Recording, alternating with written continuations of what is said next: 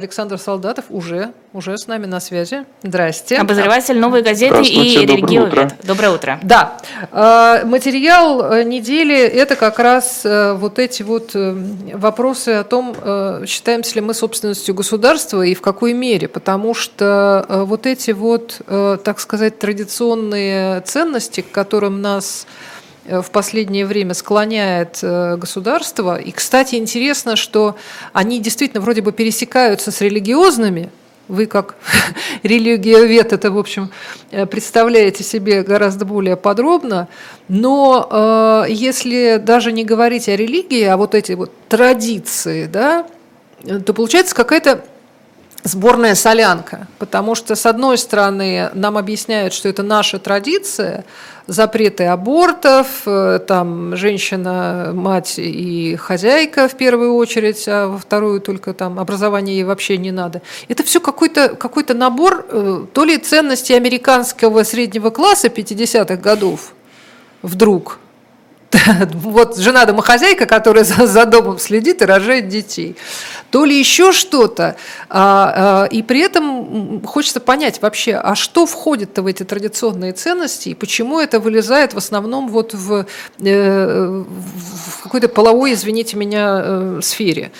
Э, скажите, пожалуйста, что, как это случилось, откуда собрались вот эти ценности и как они связаны на самом деле с религиозными и традиционными?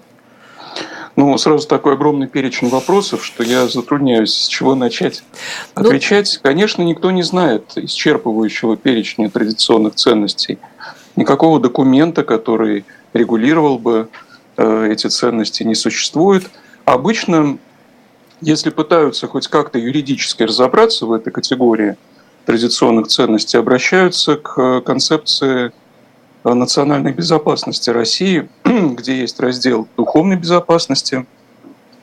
Вот, и там говорится о том, что э, вот Запад коварный, либералы и так далее пытаются размыть некие сложившиеся в течение многих веков у народов России представления о морали, о семейной жизни, вот, о каких-то взаимоотношениях между людьми.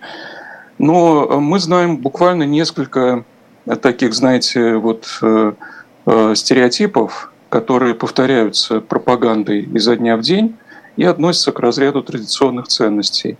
В том числе это ценности семьи, деторождения, вот, э, какой-то солидарности поколений.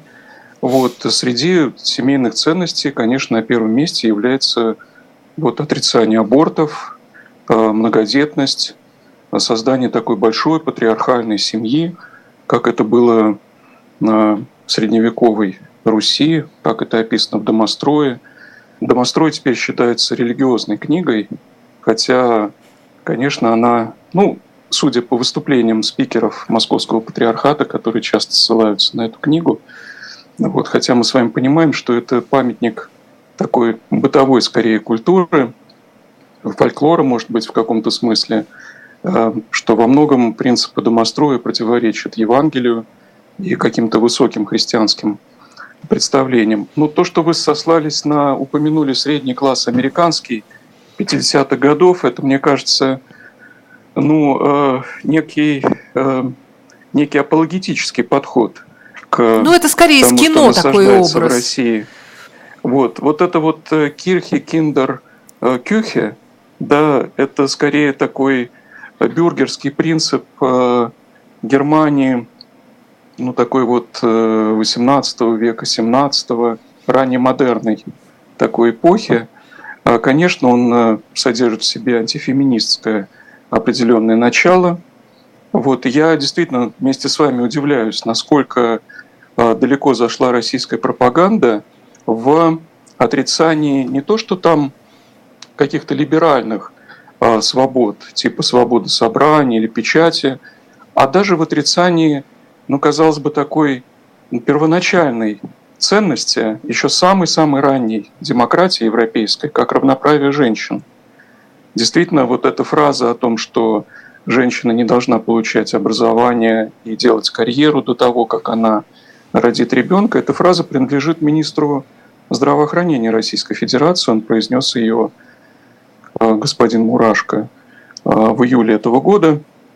Вот, и с тех пор она в разных таких вариациях циркулирует. Вот, и с, парламентских, с парламентской трибуны мы слышим ее, и в пропаганде она часто звучит. Вот. Так, так, а, так. Кажется, у нас проблемы со связью. А, надеюсь, сейчас все восстановится. Так, Александр да. к нам вернется. Да. Александр. Вернулась связь? Да. Ага. Алло. Да. Вот, вот сейчас, сейчас вроде бы все, все наладилось. Да, а... тут действительно связь не очень стабильная, прошу прощения. А, может быть, мы э, тогда попытаемся, э, попытаемся понять, э, какая может быть цель у вот этой вот такой вот атаки но это же атака, да, потому что с разных сторон там то, значит, рожаете как можно раньше, как можно больше, то, значит, вот э, аборты там вывести так, там за, образование за зло. да, образование зло, там еще что, ну все вот это вот как-то сводится к чему? Чтобы что? Вот это вот национальная безопасность, чтобы стало больше людей, как патриарх сказал, по, по мановению волшебной палочки запретим аборты и вдруг сразу появится население – но это правда как-то выглядит даже для э, публичных э, спикеров, скажем так, это выглядит очень, очень глупо. Ну, потому что любой человек понимает, что родившийся там через 9 месяцев ребенок, он не, не станет через 2 года э, с, слесарем, токарем и воином. Да, это надо рассматривать не с точки зрения рациональной какой-то стратегии, экономической или даже военной, а с точки зрения все-таки пропаганды. Я бы назвал это не столько атакой, сколько кампанией в рамках э, насаждения определенного набора э, принципов, ценностей, обязательств, которыми хотят вот, как-то скрепить национальное единство россиян перед теми вызовами, которые перед ними стоят. Э, то есть это не прагматическая какая-то задача. Более того, я считаю, что спикеры, в том числе патриарх Кирилл, которые чаще всего на эту тему высказываются, а, явно, ну, как бы а, не учитывают социальный ландшафт а, вокруг абортов, который сейчас сложился в России. На самом деле для относительно успешных как бы слоев российского общества эта проблема давно утратила актуальность по мере того, как репродуктивные технологии распространяются, контрацепция. Аборт куда-то вот перемещается в социальные низы, там, где вот действительно такая неожиданная, так называемая нежелательная беременность возникает гораздо чаще, чем у людей, ведущих более такой продвинутый, что ли, образ жизни. Вот. Поэтому я воспринимаю это как элемент мобилизационной такой вот э, риторики, пропаганды. В этом нет какого-то очевидного прагматического смысла. Речь не идет о том, что действительно э, с помощью запрета абортов можно будет добиться э, какого-то увеличения народа населения. Это чисто мобилизационный э, такой вот инструмент. Пропаганда просто как бы пытается объединить общество вокруг еще одной, так сказать, такой вот ценности, лозунга, который как бы обозначает, является маркером принадлежности к традиционной такой вот э, э, среде, к э, традиционному дискурсу. Но разве это удачный маркер? Все-таки одно дело представители ЛГБТ. Их значительно меньше, чем вот, э, ну, по сравнению с основной массой населения. И да, они не такие, они какие-то вот особенные. Ну, вот, а наверняка... еще трансформаторов Да, вспомни. да, да, подозрительные. А другое дело аборты, которые, ну, буквально касаются каждой женщины. Даже если она не хочет делать аборт, никогда не делала аборта, тот факт, что у нее есть на это право, для нее наверняка имеет определенное значение. Ну, то есть заниматься сплочением вокруг этой темы, кажется, ну, странным немножко. Да, действительно, это апелляция к такому патриархату, когда за женщиной э, не признается полноты как бы полномочий принимать решения в этих вопросах. А, вот, кстати, вы заметили, что параллельно с этой кампанией все-таки разговоры разговорами, а есть и правоприменение. Параллельно с этими разговорами в регионах России внедряются законы, Пока это не дошло до федерального уровня, но на региональном это активно продвигается. Законы об административной ответственности за склонение к абортам. А еще запрет на аборты в частных клиниках. Да. и выведение абортов из системы э, обязательного ОМС, медицинского да. страхования ОМС. В общем, эм, как бы ответственность за решение об аборте переносится с женщины на врача, на вообще систему э, как бы государственного страхования. А вот женщина является все-таки в контексте вот этой, так сказать, патриархальной да, идеологии скорее таким вот, э, скорее жертвой, что ли, существом, которое не принимает самостоятельного решения, за которое государство, общество, муж, в конце концов, врач должны это решение принимать и брать на себя ответственность. То есть, да, о праве женщины здесь стоит говорить не столько в контексте абортов, сколько в контексте вообще всей этой вот антифеминистской, патриархальной какой-то повестки дня – которую предлагает пропаганда. Так что, что тут женщины спрашивать? И вот по этому поводу у меня тоже вопрос, как это сочетается, ну, может быть, у меня устаревшая информация, но у меня сложился такой образ, что главные фанаты Путина, главные его сторонники, это женщина такого там... Средний избиратель Да-да-да, средний избиратель, и как-то, ну, было, было такое утверждение, что Путин ориентируется на женщин там определенного возраста, определенных социальных слов, но вот именно вот женская группа, которые смотрят, как он с голым торсом скачет на коне, и говорят, боже, ну какой хороший мужчина, семьянин, замечательный, спортивный, м-м, просто мечта, нам нужен Кстати, такой президент. да, семьянин еще тот, простите. Почти как Миронов, даже э, лучше. Но это все от злопыхателей, но тем не менее, как вот эта ориентация, как минимум в прошлом, на женщин как основную аудиторию сочетается с тем, что теперь женщина – это у нас приложение к патриархальному обществу. И, кстати, Беркович, ну, я прошу прощения, э, тоже там угу. обвиняется в каком-то злостном феминизме. И кто только не обвиняется. Вот появляются, когда политические... Ну, уж эти феминистки. Да, все, значит, там обязательно сводится к какому-то экстре... экстремальному феминизму. Да, и это как бы да. экстремизм. Конечно, я думаю, феминизм постепенно будет признан в России экстремистской идеологией. Сейчас э, если вы заметили, вносился законопроект о признании child-free, угу. такой да. экстремистской идеологии. Вот, феминизм там тоже где-то рядом бродит. Ну, а после ЛГБТ ноября... должны быть феминисты, да, действительно. Да, да, так было бы логично. Значит, э, вы сами справедливо отметили, что тот образ э, с голым торсом, такой мускулинный, он э, все-таки является таким вот э, приемом, который в прошлом использовался. Сейчас мобилизация происходит вокруг э, военной повестки все-таки так или иначе, вокруг того, что Россия в кольце врагов, что стоит вопрос о том, что мы должны, так сказать, просто защитить существование нашего государства, которое подвергается военной опасности. Вот, поэтому эта апелляция уже, наверное, не так важна для пропаганды. Потом вы также правильно отметили, что речь идет об, об определенной категории женщин, не обо всех. Как правило, о тех, которые вступили в так называемый бальзаковский возраст или даже старше. Вот э, этому возрасту свойственно покаянное осмысление прожитой жизни, в том числе переживания по поводу совершенных абортов. Вот как нам рассказывают представители РПЦ, э, практически каждая женщина, которая приходит к ним на исповедь, очень переживает о том, что она совершала аборты. В советские времена это была очень распространенная практика. Я упоминаю в статье, что по статистике было в 13 раз больше абортов в позднем СССР, чем в современной России. И вот эта вот э, группа женщин, так сказать, которые активно поддерживают Путина и которые активно выцерковлялись в последние годы – вот они, да, я думаю, этот нарратив вполне готовы принять, что их жизнь была ошибкой, что они совершили грех, что надо нести за это определенное а, покаяние, наказание. Вот. И за это лучше наказать кого-нибудь другого. В этом не вижу большого противоречия. А вот та группа женщин, которая а, должна сейчас принимать решение об аборте, она, мне кажется, не является главной такой вот социальной базой и так сказать, электоральной базой а, Путина. Поэтому, да и, собственно, электоральный процесс в России происходит так, что а, можно и не спрашивать мнения этой группы. Все равно результаты известны.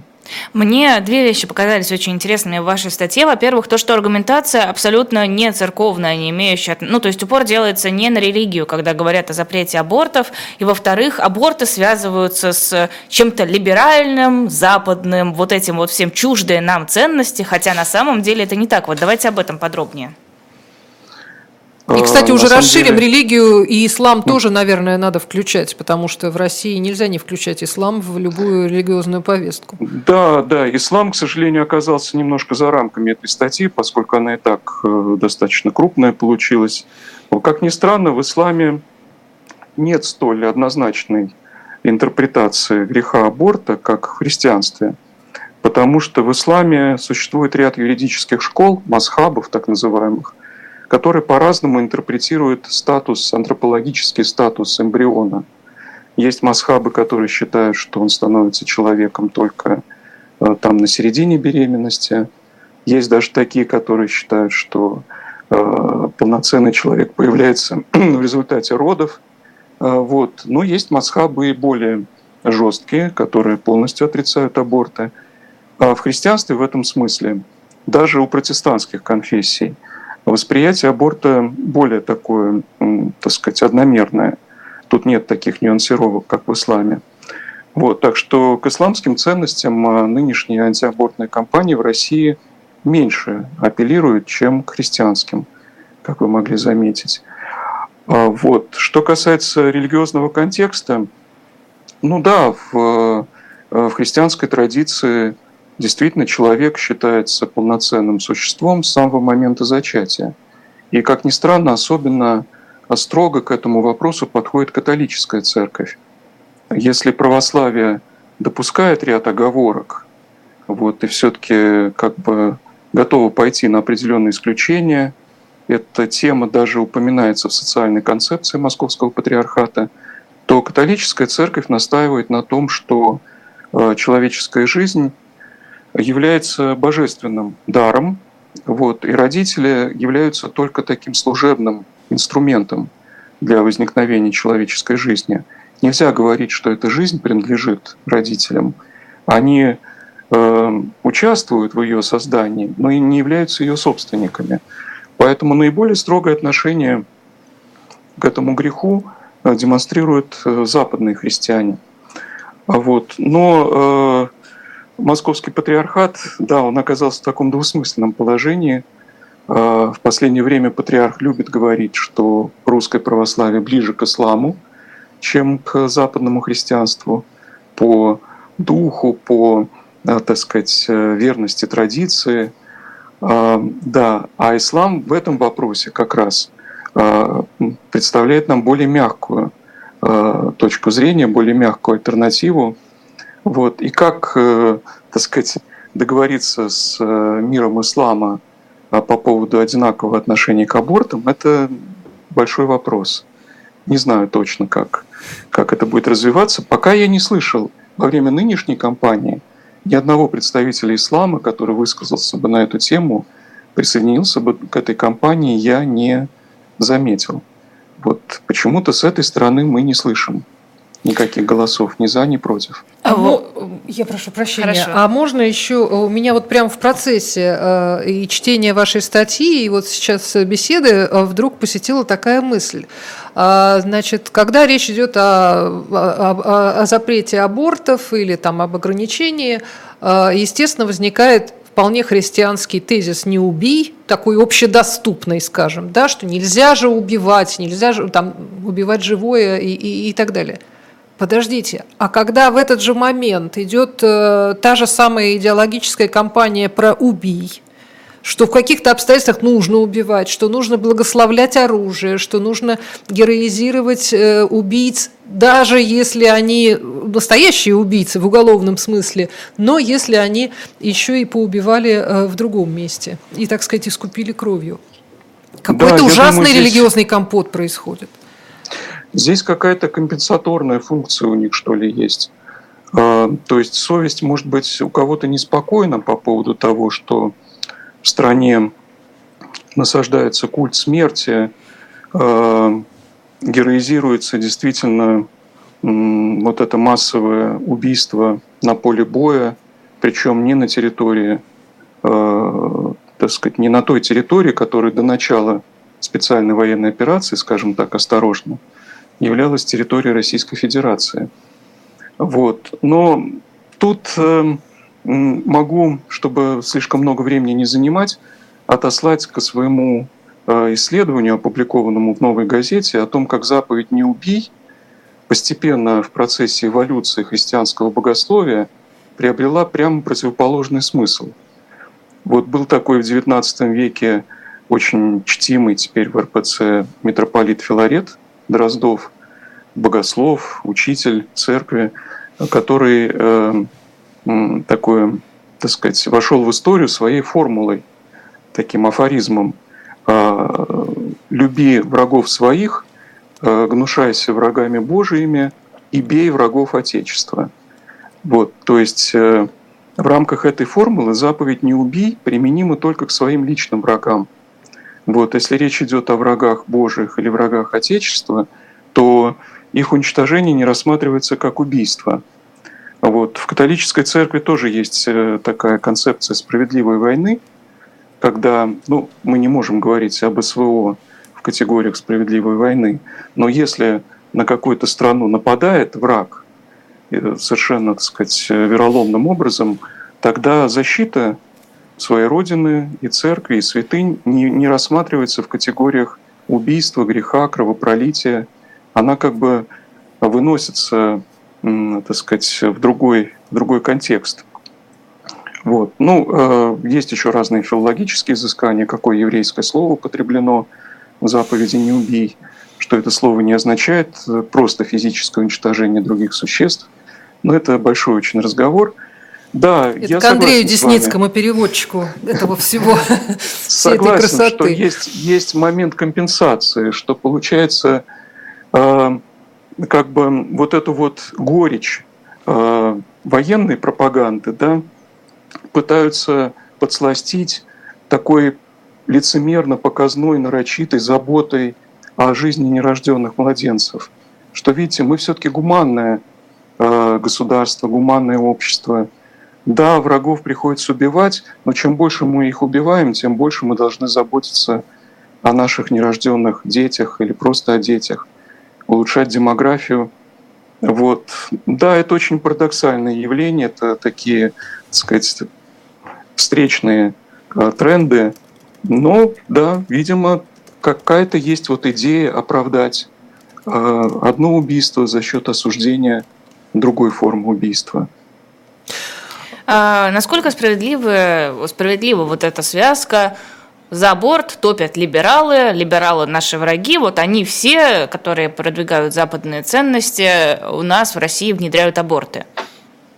Нет, эта связка, на мой взгляд, совершенно несправедлива, потому что в либеральном, э, так сказать, лагере также есть противники абортов. Э, я цитирую в своей статье такого Леонида Севастьянова, основателя движения «Защитим жизнь вместе», Э, который дружит с Папой Римским. Вот. Он как раз настаивает на том, что э, защита э, жизни нерожденных детей – это разновидность как бы просто права человека на жизнь, что необходимо повестку антиабортную поместить в либеральный такой дискурс, признать, что права человека есть не только у рожденных, но и у нерожденных. Э, людей. А при этом э, часто ссылаются на результаты э, большого научного проекта, который последние лет 30, наверное, осуществлялся по расшифровке генома человека. Этот проект был завершен как раз в прошлом году. Геном расшифрован. И по результатам этого исследования мы теперь видим, что у эмбриона даже на самых ранних стадиях его существования – имеется тот же набор генетической информации, отличный, кстати, от его матери, от его родителей, что и у взрослого человека.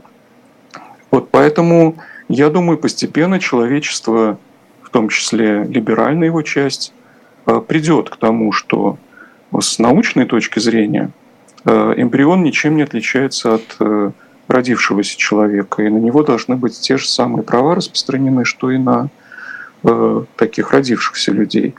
А... Так что да. По поводу генома, а можете объяснить, что это значит? Ну, то есть, мне казалось, это очевидно, что как только появляется новый живой организм, у него есть свой определенный геном, ну, все вполне себе закономерно. Другой вопрос, что когда речь идет об абортах, апеллируют обычно к моменту появления э, каких-то более конкретных человеческих качеств, э, там, э, какое-то осознание. И даже органов. Органов, осознания. Ну, то есть, сроки обычно выставляются через вот это.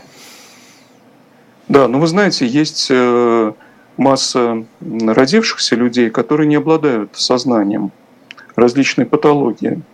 Бывают э, развитие плода. Вот. И тем не менее, э, закон не лишает этих людей, не обладающих сознанием, определенных прав. В первую очередь, право на жизнь.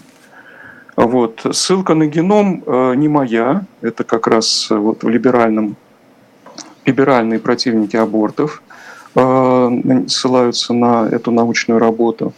Вот. Видимо, ссылка это связана с тем, что предлагается отличать э, полноценного человека от еще не сформировавшегося не по органам, не по mm, уровню mm-hmm. самосознания. А по геному? А по объему генетической информации, носителем которой он является.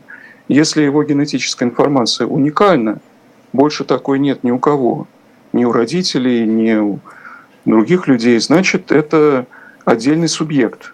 То есть, mm, понятно. Как Если бы просто это подход. Субъектность, угу. субъектность человеческой личности переносится с вот того набора признаков, которые вы перечислили, устаревшего, так сказать, набора признаков, на вот этот уникальный геном.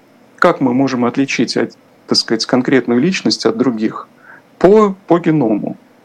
Вот. Я думаю, что это такой, так сказать, э, некий новый подход, который будет постепенно имплементирован в законодательство и станет новой, новой такой вот юридической реальностью.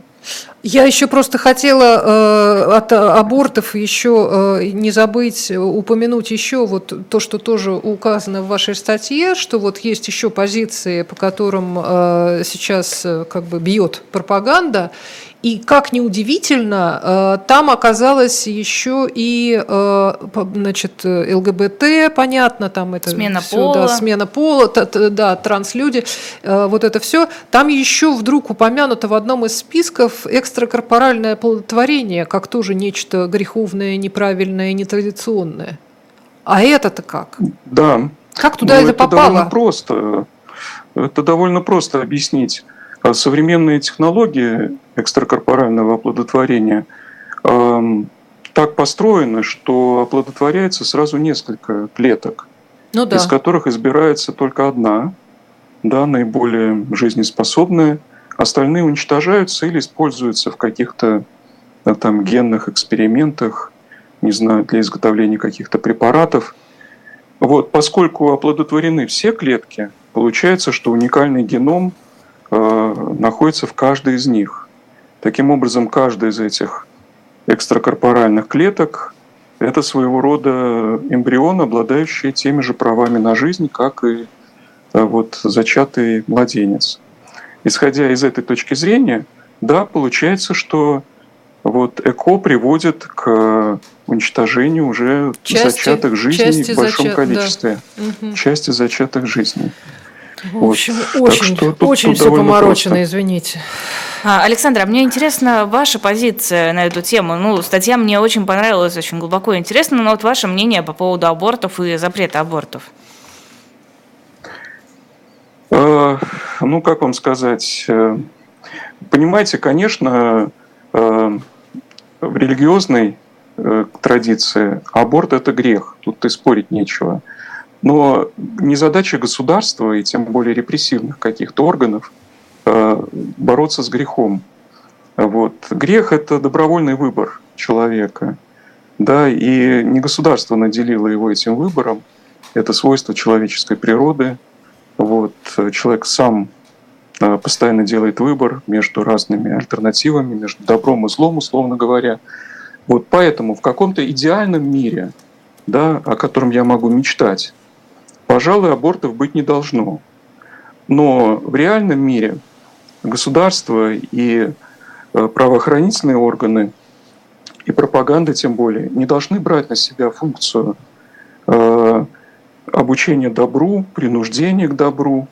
То добро, которое навязывается силой, тем более, знаете, какими-то вот такими совершенно агрессивными методами, превращается в зло. Равно как и зло, которое, так сказать, э, э, тоже присутствует в нашей жизни, Бог может обратить и к благу. Вот, каким-то загадочным, мистическим образом.